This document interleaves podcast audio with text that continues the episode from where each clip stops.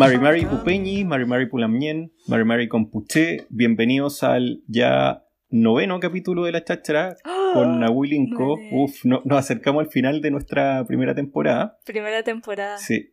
Eh, y tenemos Instagram nuevo, que yo creo que no lo hemos promocionado en el podcast, que es arroba la cháchara podcast. Eh, ahí nos pueden buscar en Instagram, tenemos hartas cositas que vamos subiendo. Y en este noveno capítulo estamos súper, súper contentos porque estamos con Daniela y Yorka, eh, dos músicas tremendas que eh, juntas conforman el dúo musical Yorka. Así que una gran bienvenida para ustedes, chiquillas. Oli, oli. Eh, bienvenida. Hola, hola. Muchas gracias, muchas, gracias, por conectarse después de su matinal maratónico que tuvieron hoy día. Les, admiro la energía y valoro mucho que se hayan conectado. Sí, gigante. Muchas, No se preocupen. Muchas gracias por la invitación. Feliz. Encantados. Oye, están pasando muchas cosas en, para ustedes. las he estado stalkeando harto la última semana y, y siento que están como les están pasando como muchas cosas simultáneamente. Sacaron un disco en vivo, sacaron una canción nueva, están con todo el proyecto del matinal, estuvieron en un live con la Julieta Venega, como que siento que han estado en muchas, muchas cosas. No sé si nos quieren contar un poco acerca de ustedes, si se quieren presentar y contarnos un poco acerca de en qué están. Eh, nosotras somos Yorka, somos unas hermanas de San Bernardo, una comuna periférica de Santiago de Chile. Y desde hace siete años que hacemos música, tenemos tres discos. Y durante el último periodo de tiempo, desde que lanzamos nuestro tercer disco, El Humo, eh, la verdad es que han funcionado mucho más lindas las cosas para nosotras. Y de estos mismos siete años que les cuento que llevamos trabajando, quizás el último año y medio ha sido bastante intenso porque nuestra música empezó a llegar a más gente y más, que, que, quizá la masividad que no la tenemos, yo encuentro, eh, hemos generado alto contenido en altas cantidades, en altas dosis, desde el estallido social en adelante y eso ha terminado provocando que durante quizás toda esta cuarentena eh, hayamos tenido mucho, mucho movimiento entre esas cosas lo que tú contabas recién. Ahora eh, ha sido bien intenso porque realmente estamos llenas de cosas y es una cosa bien real y eso también ha provocado que no podamos disfrutar tanto como quisiéramos las cosas bacanas que nos mm. están pasando. Y de repente andamos como con un poquito de miedo, yo siento. Andamos asustadas porque eh, nos pasan muchas cosas buenas y eso no nos da buena Sí, eh, y yo creo que también ha sido un tema de que durante esta cuarentena, o sea, yo creo que nuestro trabajo se se basa mucho en el no parar, en el estar haciendo cosas constantemente, la práctica en ser, con, o sea, tener mucha paciencia y darle, darle, darle, darle, darle. Y creo que en esta cuarentena fue como lo mismo, creo que no seguimos con todo, le dimos con todo, empezó lo del matinal, empezamos a inventar cosas, inventar cosas y yo creo que igual fue, fue difícil porque el contexto tanto nacional como espiritual y personal se enfrentó a muchas cosas durante esta cuarentena, entonces también hubieron distintos procesos en los que tuvimos que parar, en que de repente uno no es puro cuerpo, eh, o sea, no es puramente, es cuerpo también. Entonces, eh, hemos estado en esa, como que creo que, como dice la Yorca, nos gustaría disfrutar las cosas más, pero eh, a, veces es así y, yo creo que los frutos de lo que hemos hecho han estado muy maravillosos y estamos muy contentos también de lo que hemos logrado sí, estas semanas. No quiero quedar como una insatisfecha y que no está feliz de lo que hace, por favor. Como que siento que lo, lo que quería más que nada decir es que hemos estado arriba de una rueda que no se que no se detiene y que va más rápido. Sí pues va cada vez más rápido. Exacto. Y un día estamos con un live con Julieta Venegas cumpliendo nuestros qué sueños locura con ganas de gritar. qué locura. Sí qué ganas de weón terminar el live y correr donde tu amiga del colegio y conversar ¿cachai? pero eh, en verdad la realidad es que termináis el live de Julieta Venegas y te vais corriendo al ensayo porque estamos retomamos mm. nuestro ensayo hace un mes y tenemos que grabar un disco en dos semanas y después termináis de ensayar en la tarde y corrís para la casa y empezáis a, preparar el matinal, para el otro día y tú tenés que acostar temprano y el sábado te levantáis a las 8 y empieza a matinal. Esa es como la vida que llevamos hace un par de meses. Pero ¿sabéis lo que, lo, que, lo que a mí me, me, llama la atención positivamente como de, de seguir en redes sociales? Que me da la sensación de que la gente que las sigue las quiere mucho y como que también les demuestra harto el cariño. Y, y me pasó escuchando el disco en vivo también en el Nescafé de las Artes que encuentro que tiene una energía cuática como de conexión con el público y eso debe ser súper rico igual. Sí. yo creo que la gente se ha portado muy bien con nosotras. Yo creo que no seríamos nada si no sería por ellos o por ellas, ellas. y, y, y, el Nescafé, yo creo que ese disco en vivo a mí me genera mucha emoción. Y, y por ejemplo, nosotros todos los, los, agostos, hace ya unos cuatro años atrás, hemos estado, decidimos celebrarnos un propio aniversario de nosotras mismas. Y el Nescafé en vivo también viene un poco a a, recordarnos ese hito que yo creo que es eh, no yo creo, es uno de los hitos más importantes que hemos tenido. O sea, para nosotras fue un desafío heavy el tener que recolectar a no sé cuántas personas tienen el café, eran como... Eh, según mis cuentas son, fueron como 850. 850 y nosotras así como... Pero nos gusta decir que fueron mil.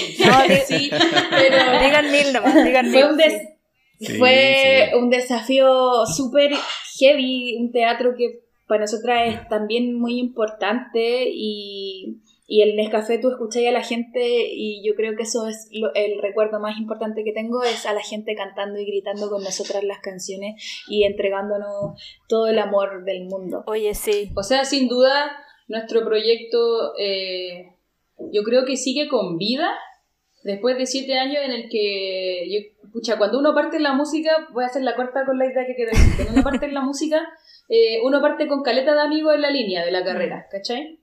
Y de esa línea de la carrera eh, ya no queda nadie de los que yo, con los que yo comencé. Después te vais transformando como en una especie, participáis como de una especie de generación. Y esa generación te la vais armando con los años, que yo creo que en este caso de nosotras eh, es el Benja, es el Vicente, el Charlie, la Niña Tormenta, la Natizú, la, la Morarucay de Valpo, ¿cachai? Tenemos como un par de colegas que somos, yo siento, la tercera generación de la música chilena. Muy barsamente me autoproclamo la tercera generación. Y siento que desde que Jepe y Javier Amena dieron la posibilidad de que la música chilena pudiera ser independiente. Esa es, desde ahí cuento las generaciones del fútbol chileno.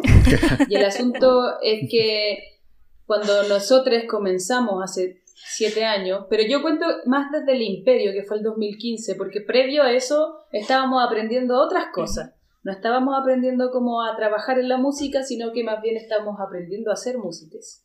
Entonces, después de eso, eh, la gente se transformó en la difusión más sincera y efectiva de nuestro trabajo. Entonces, las cabras que nuestro público tiene un 65% de mujeres, por cierto, por eso son las cabras, yo creo, y tiene como un 30% de hombres y como un 5% de disidencia. Eh, gracias Instagram, gracias Instagram. ¿ah? y las cabras se han encargado de hacernos una promo que yo creo que ha sido la más, la más importante. A nosotras cuando comenzamos y teníamos 500 seguidores, todo el mundo nos decía que no podíamos hacer lo que queríamos hacer porque teníamos que tener mil. Después cuando tuvimos mil, nos dijeron que no podíamos hacer lo que queríamos hacer porque teníamos que tener 5.000. Y así podemos seguir hasta ahora, que yo siento que ya tenemos lo suficiente como para que nos crean y nos siguen diciendo que no, ¿cachai? Entonces, eh, cuando la gente ve que tenéis números más o menos, que no la rompí en YouTube, no tenía un millón de reproducciones mm. en un video, o no tenéis 100.000 seguidores eh, mensuales en Spotify, no tenéis 15.000 likes en una foto, pero estáis llenando tus conciertos, eh, se genera una contradicción bien interesante que es, digna de análisis, ¿cachai? Entonces nuestro público, bueno, con esto termino mi idea. Yorka ha durado siete años luchando por su carrera musical porque la gente nos ha dado mucho amor, ha escuchado nuestras canciones, se ha identificado con esas músicas y va a nuestros conciertos y eso ha sido eh, hermoso. Entonces, con todo esto que te decía de lo de que quizás el éxito que te dice la gente que tienes que tener eh, al parecer no cumplimos, porque yo siento que sí cumplimos, pero cuando la gente dice que no cumplí, pero estáis llenando un Matucana 100. La historia del Matucana 100 es brigia, el Matucana 100 no nos quería dar Mm. fecha, porque decían que éramos una banda de bar y que no lo íbamos a llenar. Y después, cuando nos llaman el Nescafé, la Andrea Gutiérrez, que la quiero muchísimo, nos llama y nos dice, cabras, quiero que hagan un Nescafé.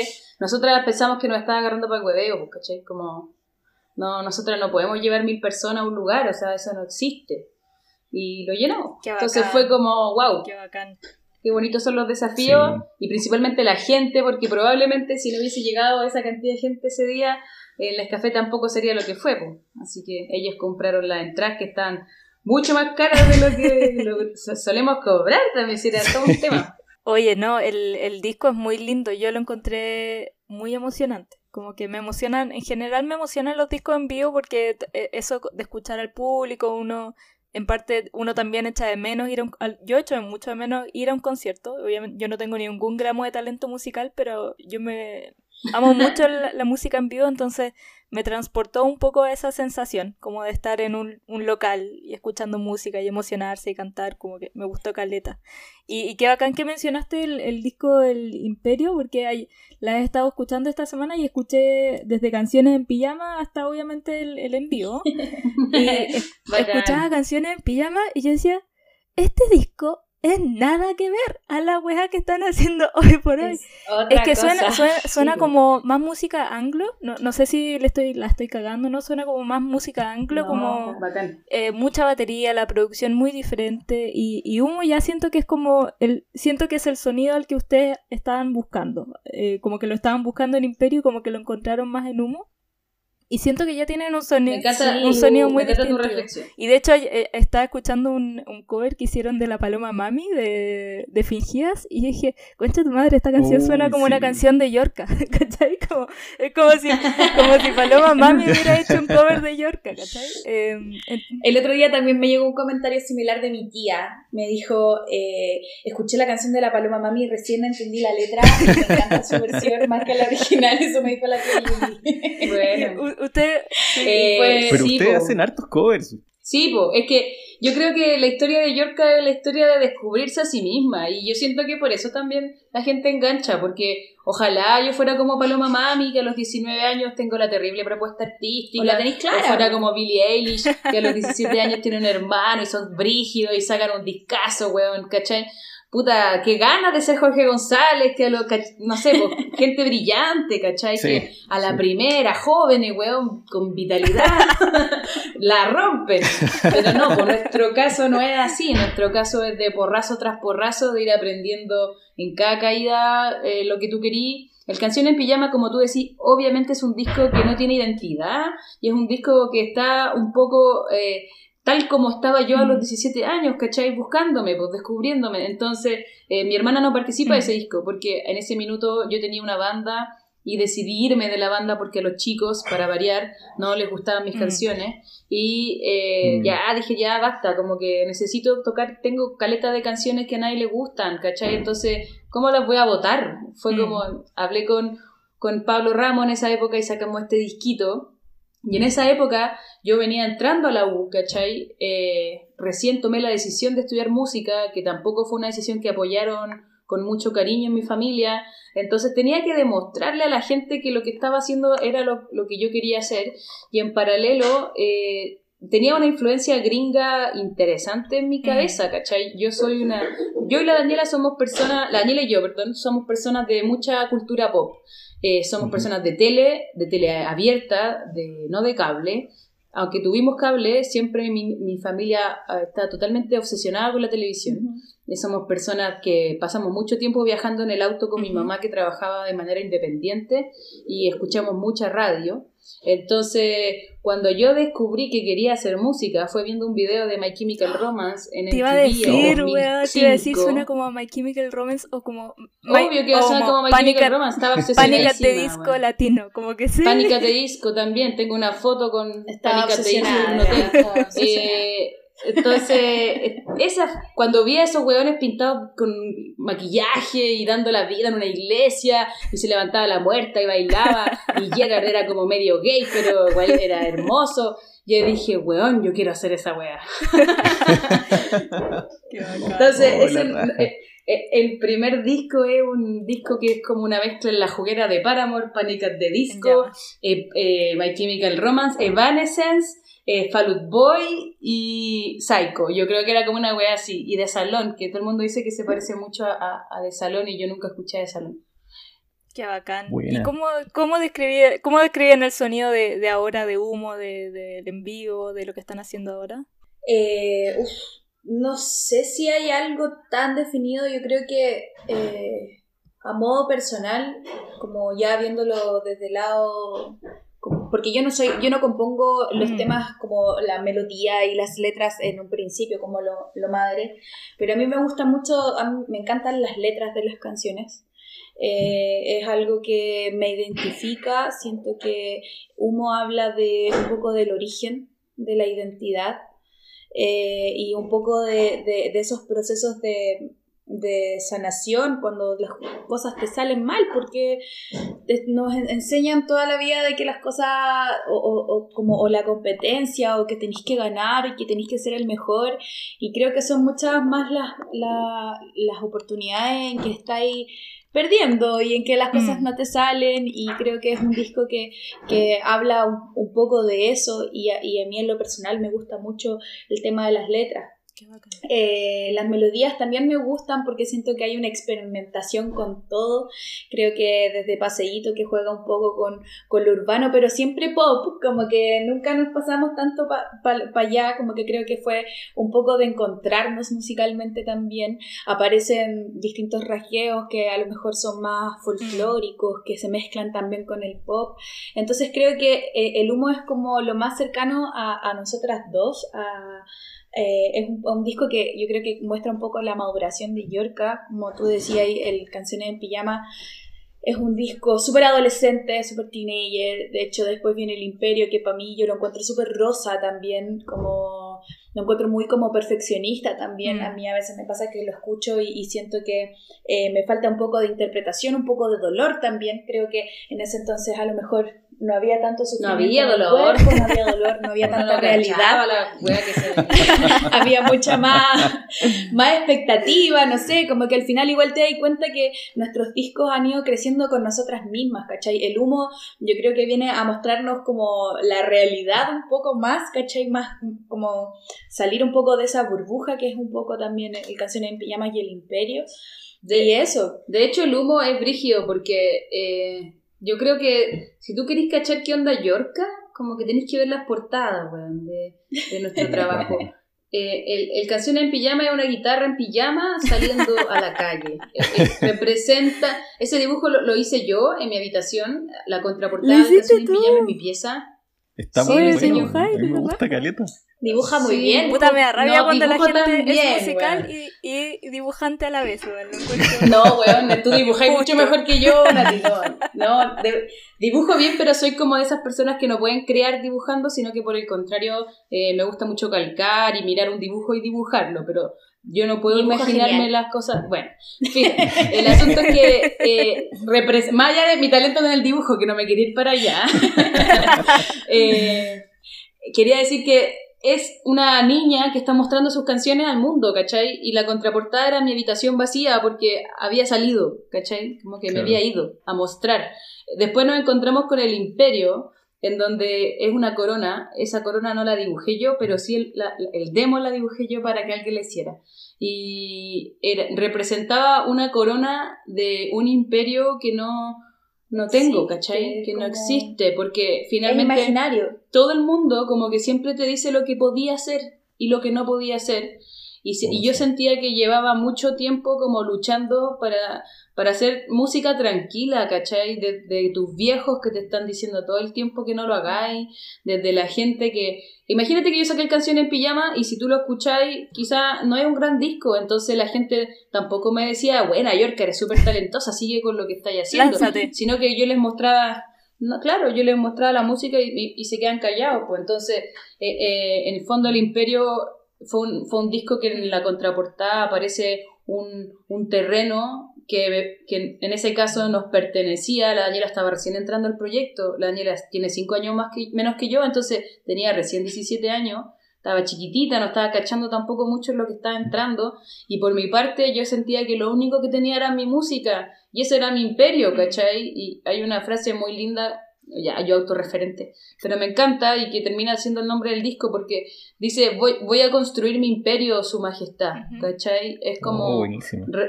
siento que eh, no, nunca, nunca me dejaron como hacer la weá que yo quería bien, ¿cachai? Entonces fue como el imperio, siento que es una especie de, libro encantado, es un, es un, un, cuento de un poco hacer la weá que tú querías. Disculpen que diga tanto garabato, nunca lo había hecho, pero estoy como en esa. Nosotros estamos y finalmente, y finalmente el, humo, aparecimos las dos, po, ¿cachai? Y yo salgo sentadita mirando a mi hermana, como confiando un poco en su mirada, como confiando en lo que la Daniela está viendo, ¿cachai? Y siento que representa Caleta eh, lo que es nuestro trabajo hoy y lo que ha sido desde ese minuto, que ha sido un trabajo en equipo de las dos ha sido un trabajo en el que yo confío en ella y ella confía en mí, en el que yo también he delegado caleta de responsabilidad en, mi hermana y en donde descubrimos que éramos un dúo, ¿cachai? Porque, pucha, me encantaría decir Yorka es un dúo desde el principio, pero eso no fue así. Me encantaría decir Yorka es el nombre de nuestra banda y no es mi nombre como siento que hay caleta de errores en el proyecto, ¿cachai? Como, como que la gente a veces te pregunta cosas porque cree que tienen coherencia, pero no la tienen. Y, el humo, eh, siento que fue donde encontramos recién lo que andábamos buscando. Y recién nos metimos en un camino que todavía estamos caminando y que no sé dónde va a llegar, ¿cachai? Y que estamos ahí Pero recién lo encontramos, después, al tercer disco, ¿cachai? Entonces yo le dije a la Daniela, weón, somos dos. Tenemos que salir las dos tenemos que empezar a sacar fotos las dos. ¿Cachai? Tenemos que hacer las entrevistas juntas. Tenemos que estar juntas siempre, po. Entonces, recién ahí, después de tres discos, como que empezáis a tomar buenas decisiones. y, también hay una diferencia de edad heavy, pues yo también estaba viendo un proceso universitario brígido donde recién lo terminé este año en enero, ¿cachai? Mm. Entonces como que igual ha sido estar aprendiendo y, estar viviendo como dos realidades, como la vida universitaria. Muy diferentes. la exigencia, que es otra cosa muy diferente, a, meterte y, entender realmente, porque creo que son dos exigencias súper importantes, y mm. entender también cómo funciona el mundo de la música. Entonces ha sido un proceso igual de estar aprendiendo constante, constantemente. Bacán. Oiga, chiquillas, yo, em, yo quiero que hagamos la primera pausa, aprovechando eh, un momento, y eh, yo voy a poner una canción de la que no hablaron porque no está en un disco que es de ustedes, sino que es un disco colectivo, a ver. un compilado. Y, esta canción ah. fue la canción con la que yo las descubrí y, que tiene harto de, lo que me encanta de ustedes, que siento que... Em, aunque que, buena parte de lo que decían ustedes como esta tercera generación del pop chileno eh, es una generación que no le tiene miedo a, a, dar su opinión también en temas políticos que, antes para los artistas pop estaban como fuera de lo que se podía tocar. Entonces esta canción está en un compilado que se llama Fuego, Canciones de Emergencia, que salió a propósito del 18 de octubre pasado, y se llama La canción es protesta. Nunca sé cómo se parte una canción, pero sé que despertó la gente. Se cargó más de la cuenta esta cuestión. La traición viene del presidente. Un estudiante, el torniquete, cerrar el metro, picó a la gente prenderle fuego a lo que vende, así aparecen los delincuentes. Un millón protesta en manifestación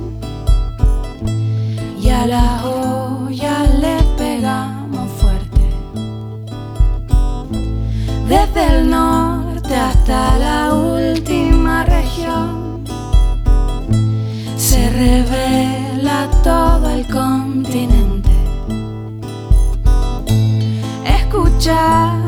tan complejo como hablar. La memoria nos hace valientes. La violeta y luego Víctor lo cantó. El pueblo siempre siempre se defiende. Y los capuchas con el guanaco y pa'l zorrillo bicarbonato. Pa' la que lucha, la viola un paco y los tenientes aspiran su mentolato. Yo no canto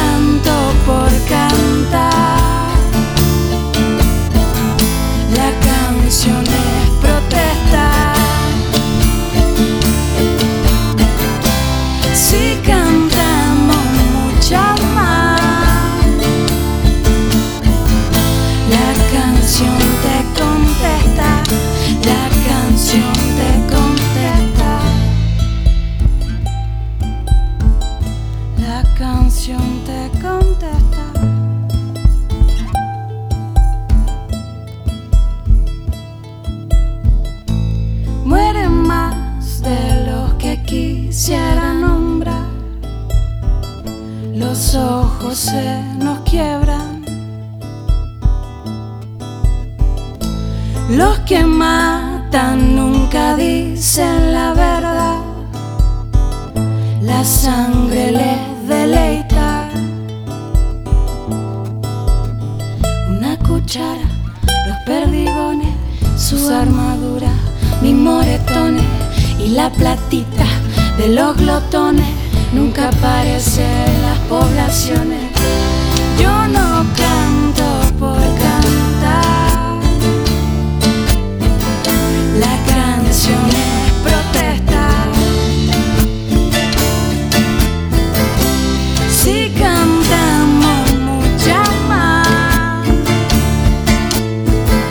La canción te contesta, la canción te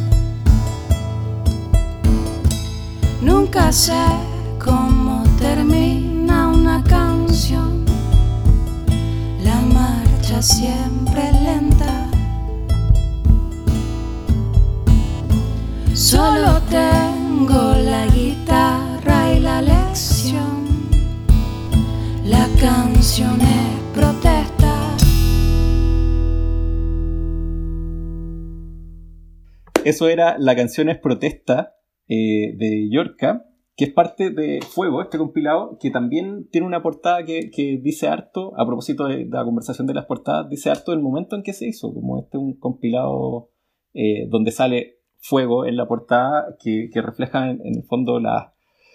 Yo me imagino una barricada. eh, eh, eh, Sí, pues una barricada. eh, y, y como que apela a un momento bien potente de la historia chilena reciente. güey. Entonces, ¿cómo, cómo nace ese compilado? Esa, esa, y, y la ese, portada. ese trabajo es, es hermoso y, y sabéis que eh, creo que es mi, es mi experimento y es nuestro experimento porque la niña también participa y en verdad no participo sola, sino que somos mucha gente, pero tomé la iniciativa personal de hacer un disco sin pensarlo y funcionó bacán y siento que esa es una, una gran respuesta a las preguntas sobre también de repente la planificación extrema, ¿cachai? Sí. Eh, esa portada del fuego fue. Bueno, nosotros éramos un taller de Al- Balmaceda Arte Joven, yo era la profesora. Fui la primer- fue la primera vez que hice ese taller que se llama eh, Música y Letra, en donde estuvimos componiendo junto a 15 a 20 adolescentes eh, canciones durante todo el segundo semestre del año pasado.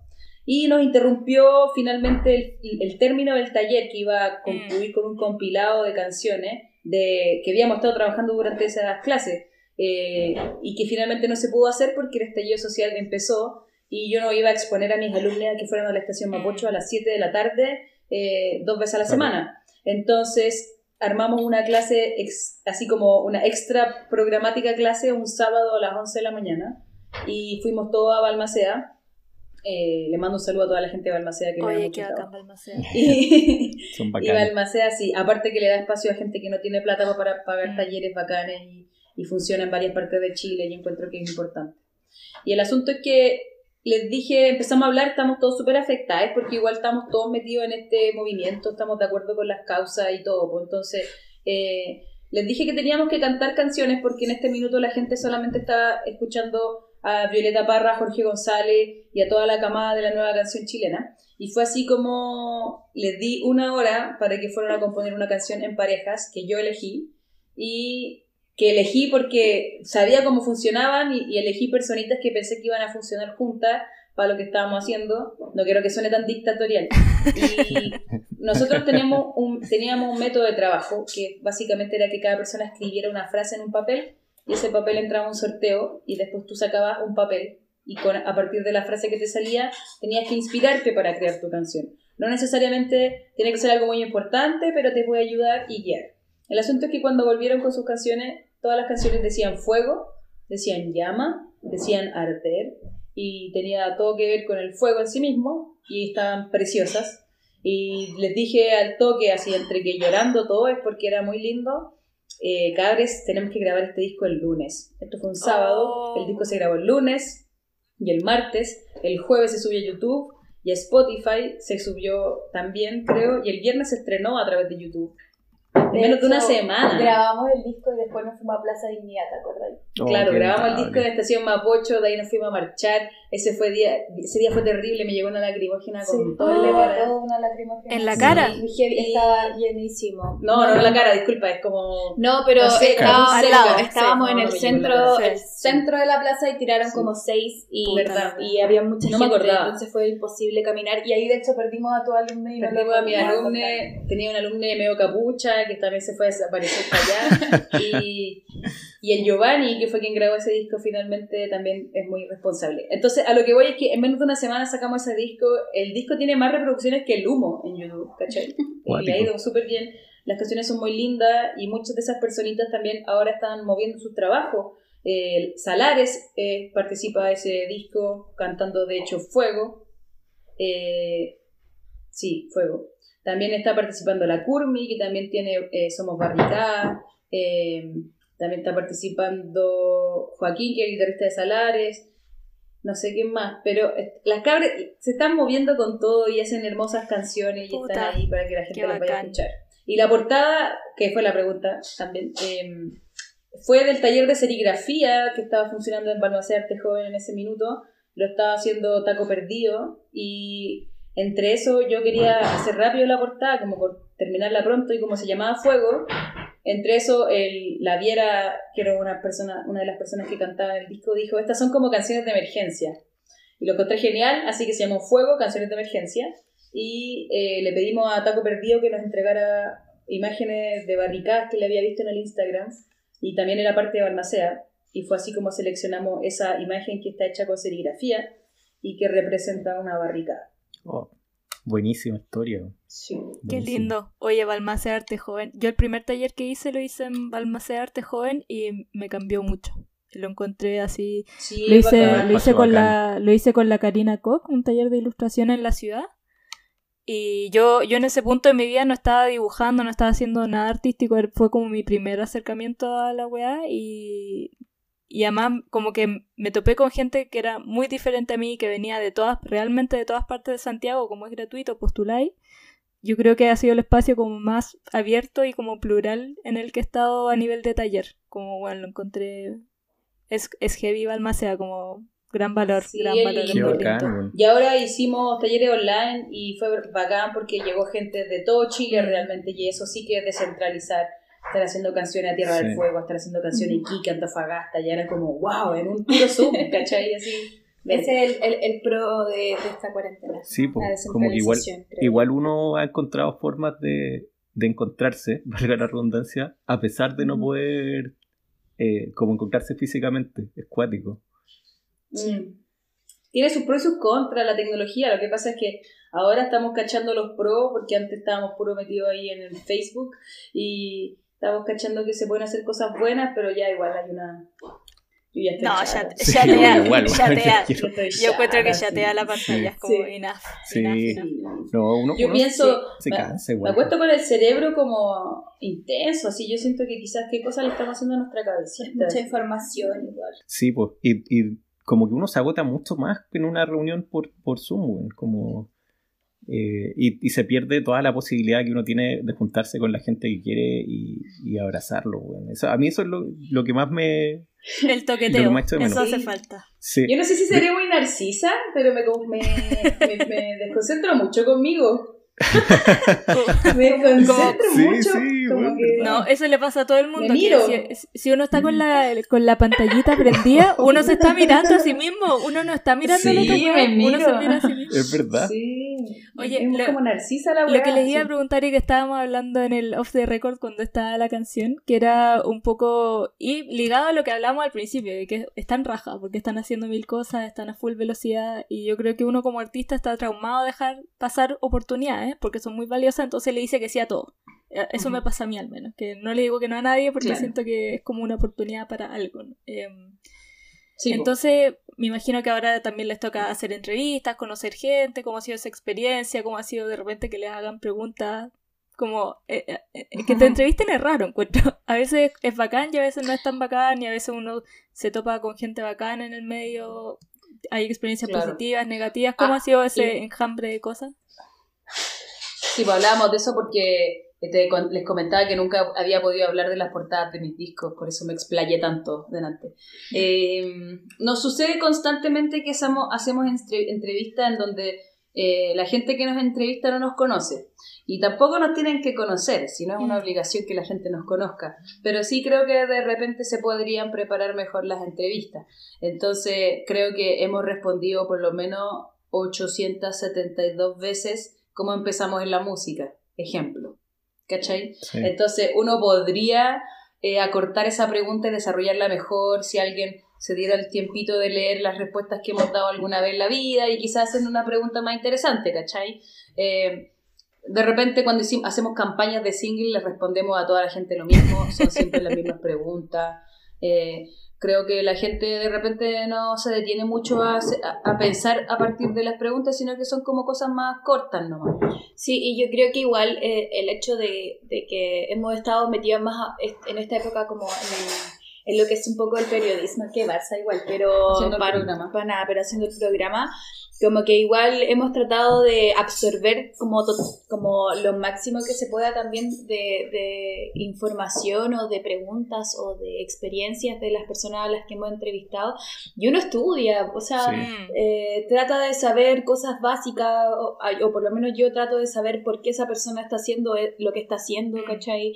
O de por qué nació. Son cosas que Mm. trato de buscar como para después preguntarle cosas a lo mejor con la actualidad o con proyectos con cosas, o por qué ese proyecto, ¿cachai? Pero como cosas que son básicas, es como cuando te preguntan en el registro el nombre, el apellido, el root y todas esas cosas, como que es como lo mismo, siento yo cuando estáis entrevistando a alguien, como que... Y también es fome para la gente que te sigue, porque nuestras fancitas, por ejemplo, van a todas, nos escuchan en todas Sí, las entrevistas, Claro, van a, ni un- y ni un ya han escuchado la misma si entrevista hermanas, siete como- Sí. Sí, mejor la ¿Qué se siente ser hermana? ¿Qué se siente ser hermana? puta, eso voy a preguntar yo. ¿Qué se siente? Eso iba a preguntar. Sí, ya es como... Uno trata, cuando entrevistamos A en mí me dan ganas de decirle, ¿tú tienes hermana? lo mismo, lo mismo. ¿Cómo te llevas con tu hermana? ¿Peleas? ¿Te llevas bien con tu hermana? Es lo mismo, similar. Pero en verdad quizás tenemos una respuesta, pero la hemos dado tantas veces que ya como que nos da rabia, ¿cachai? Sí. Entonces es como aburrido responder siempre lo mismo. Y nosotros en el matinal intentamos como cuando va alguien buscar un poquito del pasado, un poquito de- del presente, un poquito del futuro, ¿cachai? Como eh, irnos en, en ese paseíto y a veces eso no sucede. Un saludo a toda la gente que nos entrevista. ¿eh? Igual este podcast no lo escucha nadie, así que. Oye, yo les iba a preguntar, No. ojalá que no sea una pregunta que les hayan hecho mil veces, pero sí, No, eh, no, en, el, en, pregunten el, en el tranquilos. proceso de, de escribir y componer, un poco en esta como transición en que la Dani está, se ha ido involucrando más y también está ahí en un periodo de muchos cambios, como tú mismo dijiste, como en la universidad, saliendo de la universidad, es como un periodo en el que uno está como emocionalmente en mucho.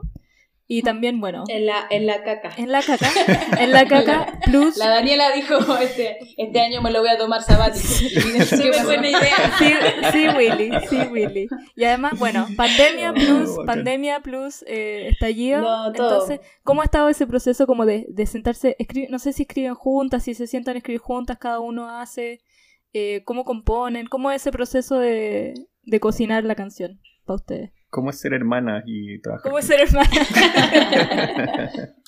Bueno, la, la verdad es que yo he hecho casi todas las canciones como en, la composición letra, pero la Daniela tiene algo que contar. ¿Yo?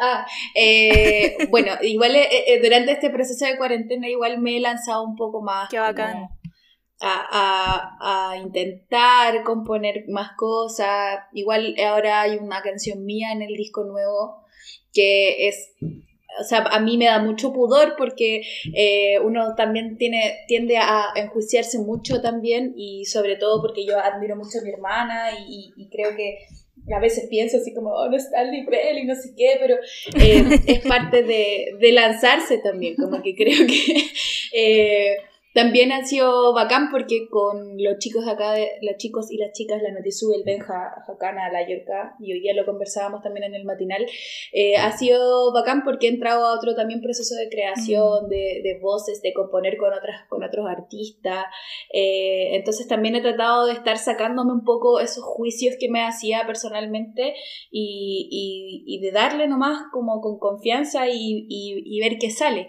No hago canciones, no me salen así como pum, pero he tratado ya de, de por lo menos quitarme ese... eh, eso de decir como no, no puedo Claro. hacerlo. como Ya, que- pero calmado. Postuló una canción a un concurso en la Patagonia, ahora en la cuarentena, y quedó así de 150 personas. ¿Cuántas eligieron? A 12. A 12, Chut. y era la única mujer, la única chilena, y postuló una canción que no está a la altura de las otras canciones, y quedó, ¿cachai? Como que.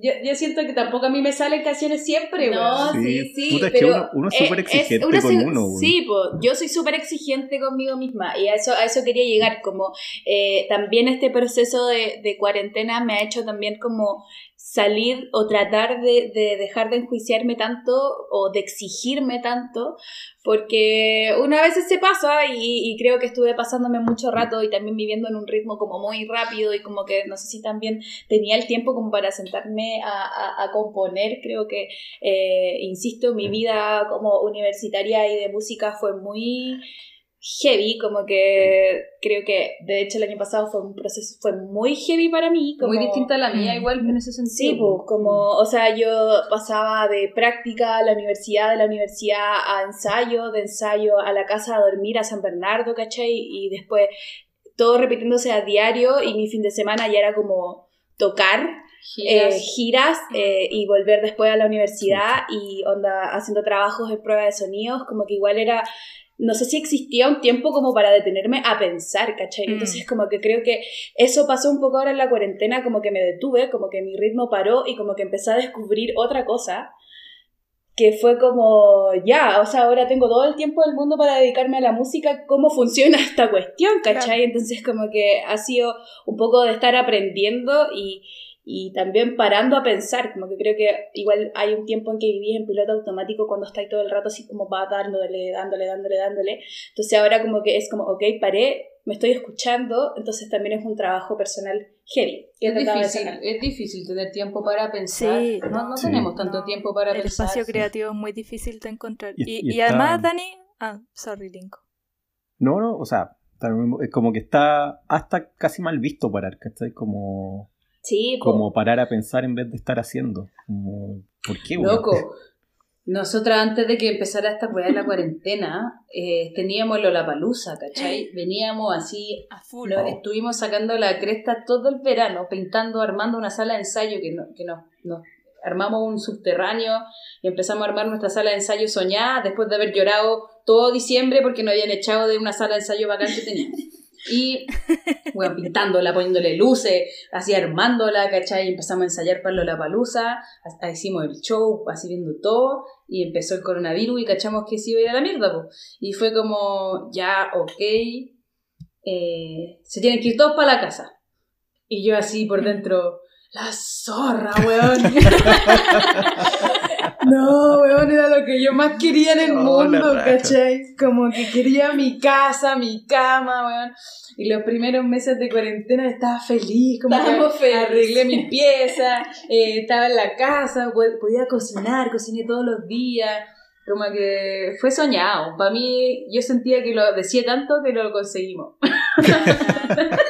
Oye, le, pero se demoró mucho, sí.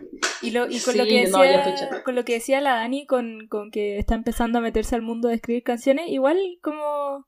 Bueno, aparte que uno es perfeccionista y siempre lo va a hacer, especialmente como cuando es una cosa creativa que está haciendo uno y que tiene el nombre de uno.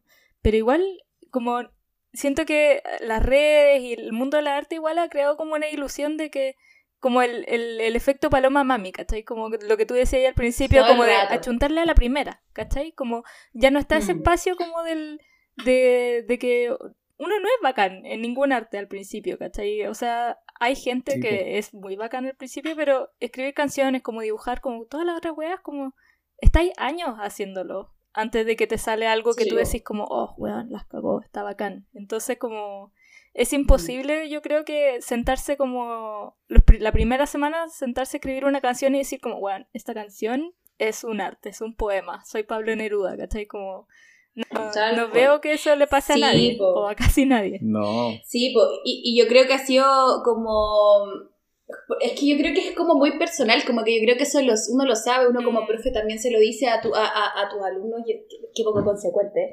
pero súper poco consecuente. Entonces ha sido como un trabajo eh, súper heavy y yo ahora lo tengo muy claro, por eso también me estoy lanzando y me estoy atreviendo como a que lo que salga a lo mejor no va a ser la mejor canción del mundo, pero a mí me pasa también como problema eh, que me cuesta mucho eh, como expresarme de repente o comprender muy bien o identificar muy bien las sensaciones. Eso le decía a la Yorka el otro día. Necesito leer un libro que hable de sentimientos y de emociones como para saber identificarlos realmente porque a veces es una confusión, una frustración mm. mental, como que a veces pienso mucho, ¿cachai? Y me cuesta un poco como identificar el sentimiento y poder sacarlo. Entonces como que creo que también ha sido Pucha, la cuarentena yo creo que me ha entregado eso y estoy súper agradecida de como ya no exigirme tanto y de no estar enjuiciándome tanto y, y, y, y me ha logrado hacer, he logrado ser más consecuente también con lo, con lo que pienso. Sí, y tiene una canción hermosa que va a ser parte de nuestro nuevo disco, que era eh, que se llama Película de Terror y habla de la cuarentena y está muy bacán. Qué bacán. Así que ya empezó ya. Oye, vamos, a, vamos a pasar al, al segundo break del capítulo. Eh, y para presentar una canción, perdón por no promocionarle los singles, pero ayer estaba escuchando Humo. y hay, una vamos a hablar del último disco. Hay, una, hay una canción eh, que a mí me encantan las cosas que me dan pena. Me encantan las weas que me dan pena. Y, y escuché Catemito. Y yo no, eh, yo no soy de San Bernardo, pero como que me pasó algo como esa sensación como de micro, de andar en micro en Santiago. Eh, que echo mucho de menos, como de estar en la calle y como que me dio nostalgia la canción, me dio como pena, alegría. Y bueno, esto es Catemito de Yorka, es muy linda, la amo, es mi favorita de humo, así que la quedamos con Catemito.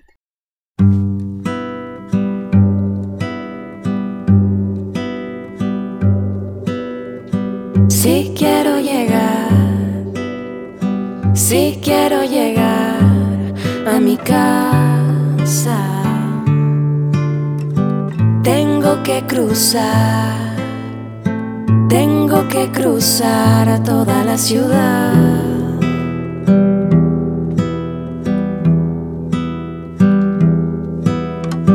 Vivo por allá, vivo por allá donde termina la ciudad. Tengo muchos cerros que mirar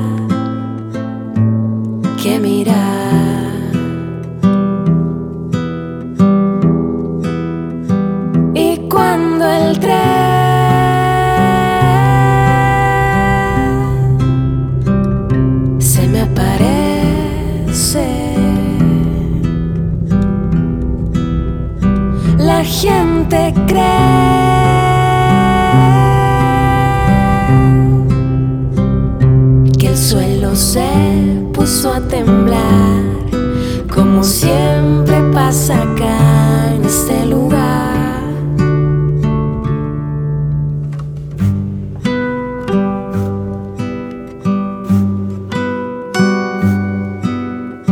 Ya quiero llegar, ya quiero llegar a mi casa. Quedan tantas horas que esperar,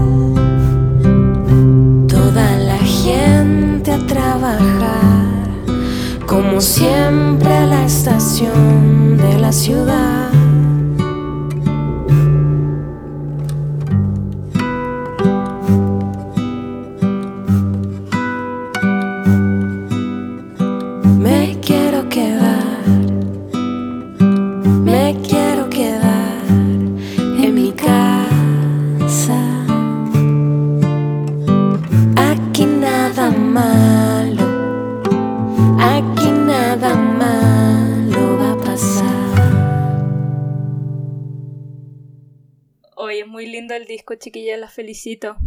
Como lo, lo estuve escuchando más a conciencia y me enamoró mucho, muy lindo. Sí, Gracias. es que mm, yo creo que las cosas pasan por algo y quizás como te decía mi hermana hace un rato, eh, nuestros dos primeros discos quizás no tienen tanto contenido y fondo. Oye, pero Y- son buenos, tampoco le son, son buenos Sí, de sí, sí, no, no, que no. no se malentienda. Pero yo, yo pienso en cómo componía, Mm. porque mi hermana me dice, tengo que leer un libro para aprender sobre mis emociones. Y yo me acuerdo que en esa época era como, ya, quiero hacer una canción que hable sobre, eh, a ver, déjame pensar, por ejemplo, eh, la, la venganza, ejemplo. Entonces yo iba y escribía en Google frases sobre la venganza y empezaba a hacer canciones con frases de otra persona, ¿cachai? Porque yo no sabía cómo explicar lo que sentía, entonces eh, tengo una canción que se llama Esencial, en donde puse palabras sobre lo esencial. Y toda la canción está hecha con frases de otra gente que yo Oh, empe- medio que manipulé, ¿cachai? Soy súper adicta a los diccionarios, saber qué significan las cosas, eh, el sinónimo y antónimo. Entonces, Rinoceronte es una canción, por ejemplo, que nació de googlear rinoceronte y empezar a ocupar características físicas del animal y ocuparla en una canción, ¿cachai? Entonces, eh, creo que igual me demoré, como que tampoco es que uno empiece a escribir sobre sus emociones al toque, Sí, sí, sí. de todas maneras. Yo de hecho miro, yo miro mis dibujos antiguos y es como, uy, la weona, Uy, fome, weón. Qué mí me asco dan este vergüenza. dibujo, sí, me, qué vergüenza. De hecho, he borrado dibujos que- muy terribles, sí, como que weón, no. ¿La dura? Sí, Ah, yo no, me dan vergüenza, ahí me dan vergüenza. Es linda, a mí me encanta todo lo primero. Yo Sí. así siento que en cuarentena encontré mis demos de canciones muy viejas y, me- y, y como que es brigio porque yo me emociono, lloro y después me dan ganas de compartirla, pero a nadie le importa, weón, como que solo es para ti, es un momento tuyo y, y siento que el humo en particular nos pasó que fue- tuvimos un contacto con la muerte y creo que la muerte te cambia en la vida todo, Sí. ¿cachai? Y, y bueno, nos- me patearon, pues, y tuve mi primera, mi primera rompida de corazón, que siento que también tiene todo que ver con el proceso de las Sí. canciones. Obvio que tu primera relación va a ser tóxica y triste y mala. Ojalá que alguien diga, no, mi primera relación fue excelente, pero creo que todas nuestras primeras relaciones son como el forro, Sí, como si estás Sí. aprendiendo, ¿cachai? O sea, Son y- y yo intensas. creo que Pero además, además a mí me pasa mirando para atrás para mis primeras relaciones, no solo es que son malas porque el, el, la otra persona es mala, uno también es como el pico al principio. Sí, uno también es como sí, pues uno no cacha. Mi primer pololo no me perdonaba nunca que yo no lo pesqué, no sé qué weá no le hice y ya llevamos como siete años y dije, ya, pues hasta cuándo, si te ya pedí perdón, ¿cachai? Como que, no, sorry, no fui la polola que quería y nomás, pues, ¿cachai? lo pues. lamento. Sí, es verdad, güey. Oye, eh, sí, le daba mucha vuelta. Perdón, me acordé de. que ya voy a otro lado. Weón, que le daba vuelta la weá, ya. Nah, yo, yo lo quiero mucho, sabe que le he hecho muchas canciones. Oye, paja que te Siempre he pensado en eso, como que heavy escuchar una canción sobre tu relación. O sea, no ser el, el cantante, como ah, de repente está, ahí en la, está ahí en la radio, está ahí en el auto y sale una canción sobre tu relación, weón. Heavy metal. Heavy metal. Sí. Sí, yo, yo no sé lo que se siente, po, ¿cachai? Yo no cacho y he abusado mucho de mis historias personales. Mis parejas la, la han sufrido igual, po, onda, mi, pare, mi ex, bueno la pareja donde las canciones de este disco nuevo, ponte tú, eh, igual está duro, po. siento que son cosas medio actuales y de repente una empieza a hablar de más. Es brígido. Oye, no sé qué, Mal es sobre un amor que aparece en tiempos de, pandemia, que aparece en tiempos de estallido social. Sí. En tiempos de pandemia, sí. Puta, sí, pues era. Nunca caché que funó, weón. No pensaba que era una canción alegre al final, no la escuché bien. No, no, no salió mal, sí. salió todo mal. Salió todo mal, pues Puta, el weón malo para escuchar Literal se llama mal. El Benja y yo, como que habíamos conocido distintas, como recién, la semana anterior, fue como una wea así, ¿cachai? Y estaba todo bien, buena onda, pero no te pudiste juntar más. Y salió mal la Sí, ¿Y cómo vaya a empezar una relación a distancia con alguien que no conociste? ¿Cómo vaya a hacer eso? Hay, hay mucha gente en eso, hay mucha gente en eso. Sí. A mí me asusta. Es que después, como igual te juntáis y, no sé, pues, como que uno es distinto en, distintos espacios, como, no sé. Uno es distinto en el WhatsApp y en la vida normal. Sí. sí. Uno tiene personalidad. No, es distinta súper distinta. Yo encuentro que soy una poeta en WhatsApp y después ya en persona como que... un desastre. A, mí me pasa todo lo contrario. A mí igual me pasa todo lo contrario. como que siento que en persona puedo conquistar a cualquier persona, pero no, que, que segura de mí misma. Pero como que suelto mi encanto, ¿cachai? Puedo soltarlo, pero en WhatsApp no.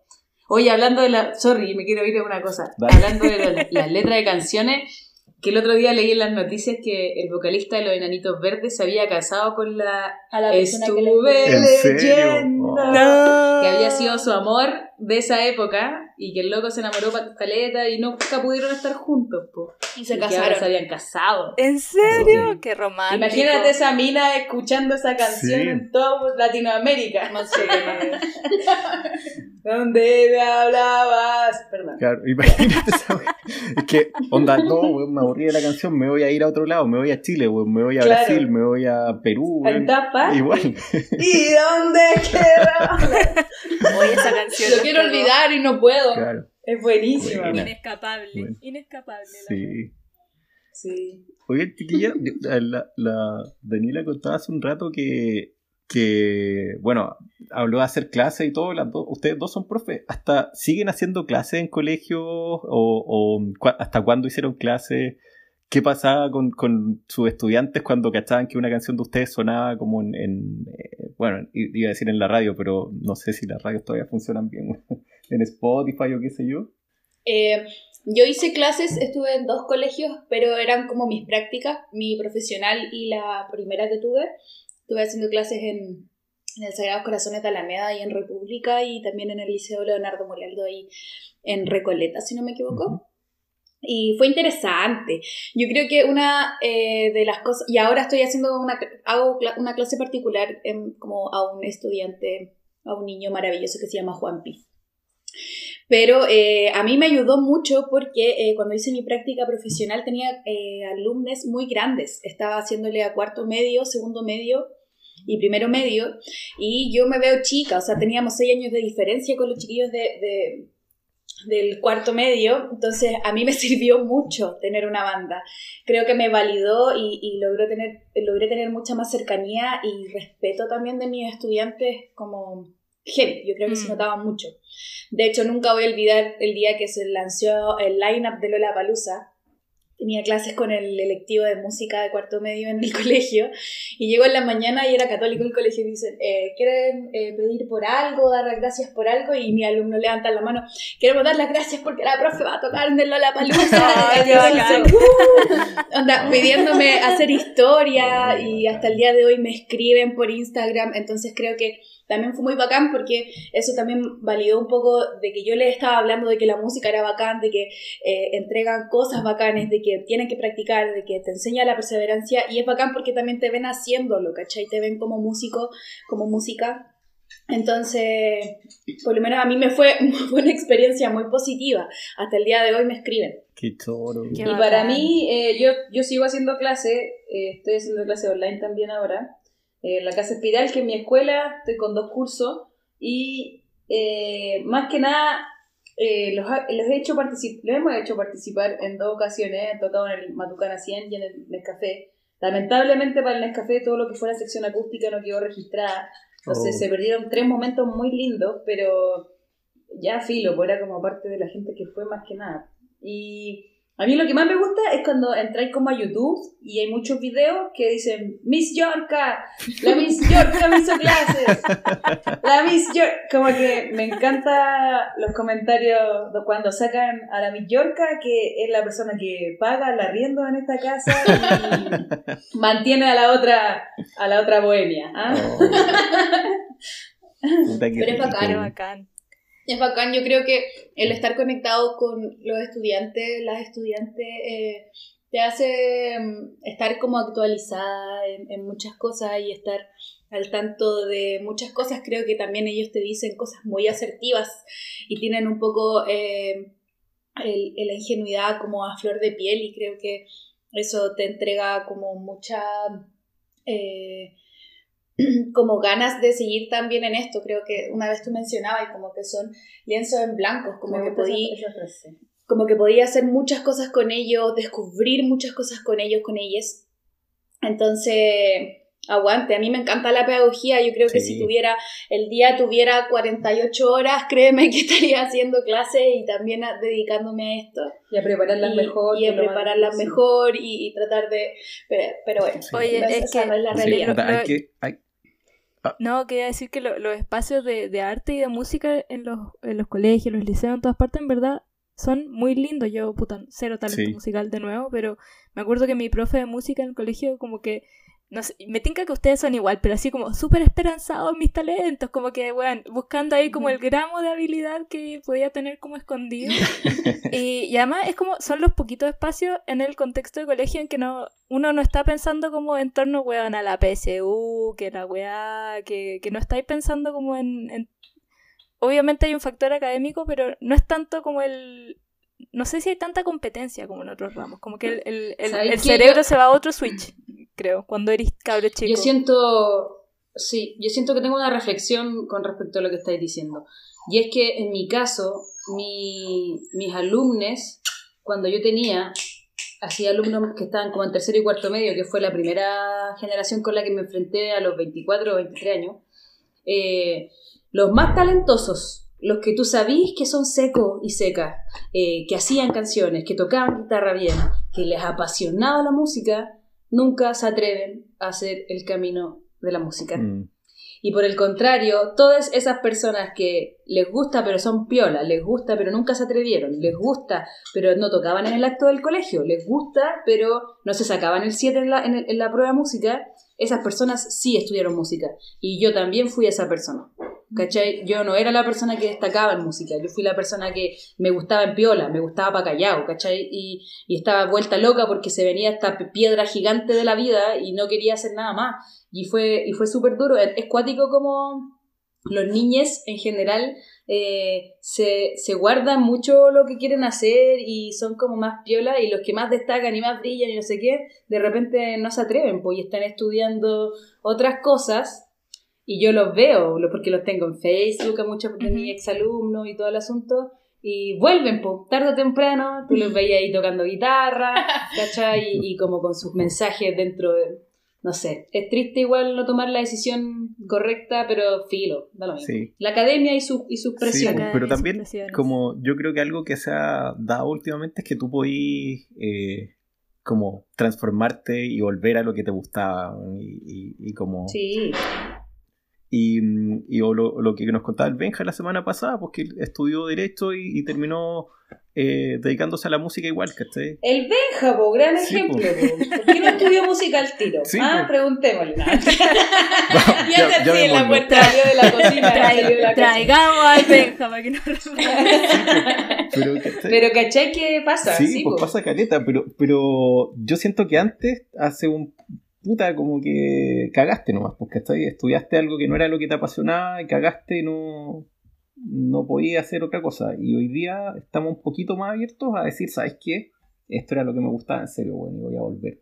Eh, Sí, yo, me siento un poco sí. parte de, de, De todo. De, de todo, ah, pero eh, yo me acuerdo que a mí me- a los seis años me dijo una persona que yo cantaba bonito. Y cuando me dijo que yo cantaba bonito, no paré.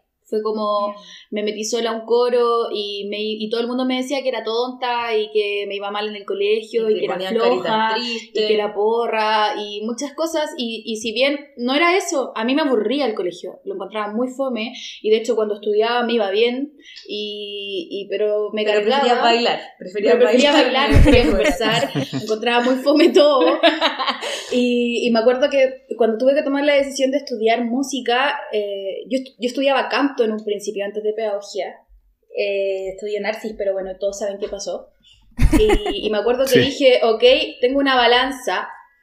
Y como que decía, ok, esto es como la música y como que me encanta y como que todo lo demás, como lo que, debe, lo que tienes que ser, como que me va como el hoyo. Entonces como que dije, no, ¿por qué Ni me voy a ir ni tonta. ¿Para qué me voy a ir allá donde no lo paso bien? Me voy acá arriba nomás, aunque sea una cosita, a lo mejor no son cinco áreas, es una, pero vamos con todo nomás y, y como que al final te das cuenta de que Igual- depende mucho de, de ti y de, y de si yo pudiese todo construir la educación desde cero, creo que le daría más espacio a las artes, porque somos muchos, Sí. muchos artistas que Mm. estamos en la sala de clase sufriendo caleta por cómo hacer método de estudio. Y siento que eh, lo que decía adelante de los artistas jóvenes, creo que la única posibilidad de acortar el camino del arte y hacerlo más amigable es que la enseñanza media sea distinta, que exista el electivo artístico, que exista la posibilidad de estar desde los 13, 14 años pensando en lo que te gusta hacer,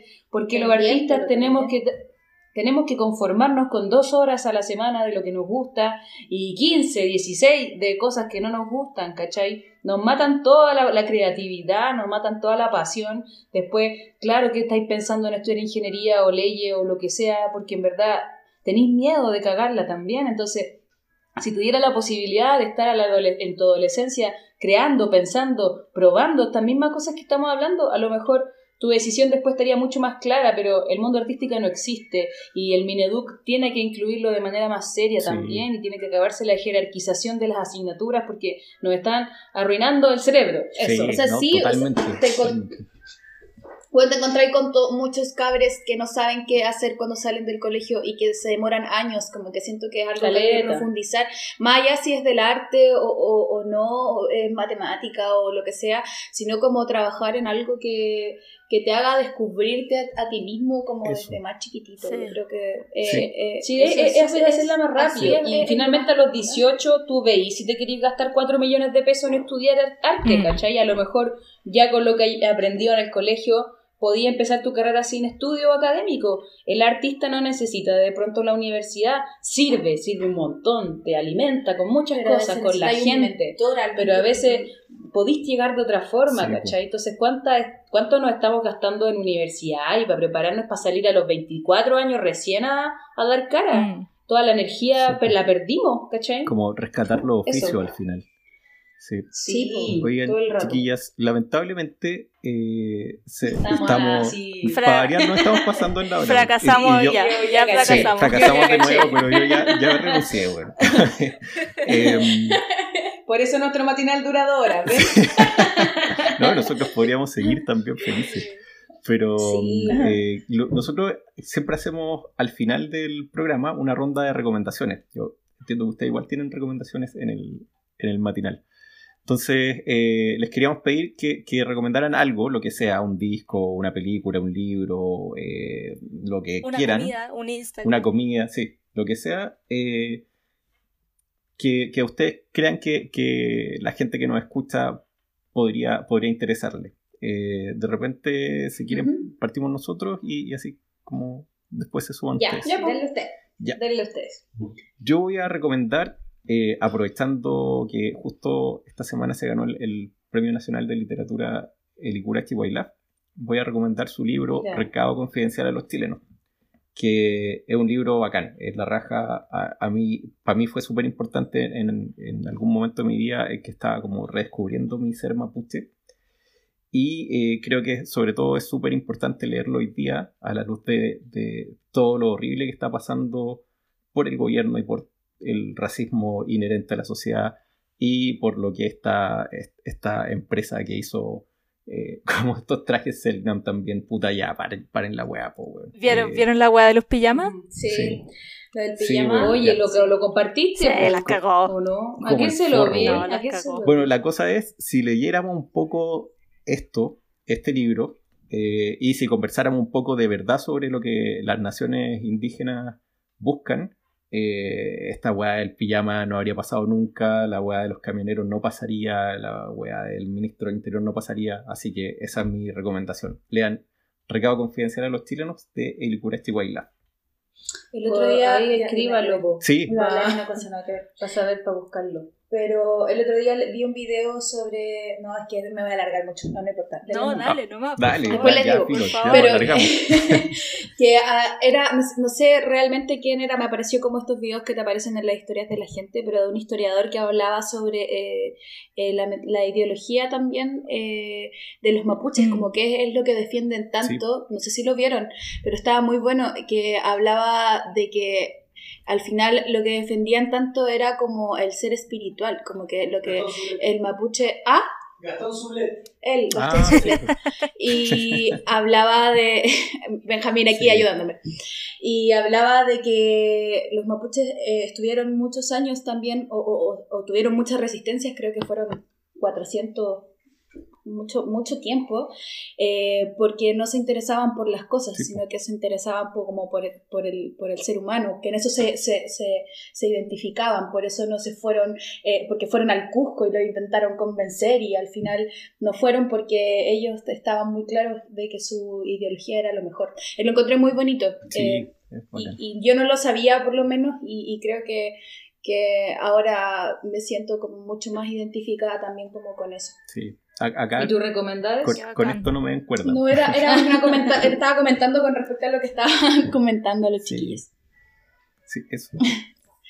Ah, Eh, La le- Nati, la Nati le toca. Le doy yo, le doy yo, le doy yo. Que yo quiero recomendar un libro de la Lina Meruane, que es una escritora chilena, que se llama Sangre en el Ojo. Y el- es como un thriller, es raro, es un thriller médico, porque en el fondo es como una crónica de una persona que se está quedando ciega, pero va haciendo como analogías con, como con otros tipos de ceguera, como en la medida que ella se va quedando ciega como orgánicamente, habla un poco como de las cegueras del país y de su familia y de sus relaciones y de su sexualidad y es muy lindo cómo va avanzando el libro, como de manera simultánea. Yo eh, me he puesto mala para leer y me ha costado eh, engancharme con libros. Yo creo que es un- como el síndrome Es que la TikTok. micro. El síndrome TikTok, la falta de micro. eh, pero ese libro a mí me encantó. Yo creo que el libro de los que he leído últimamente que más me ha gustado. Y he leído otros libros de ella y es maravillosa. Ojalá, ojalá algún día conocerla y darle un beso porque la encuentro seca.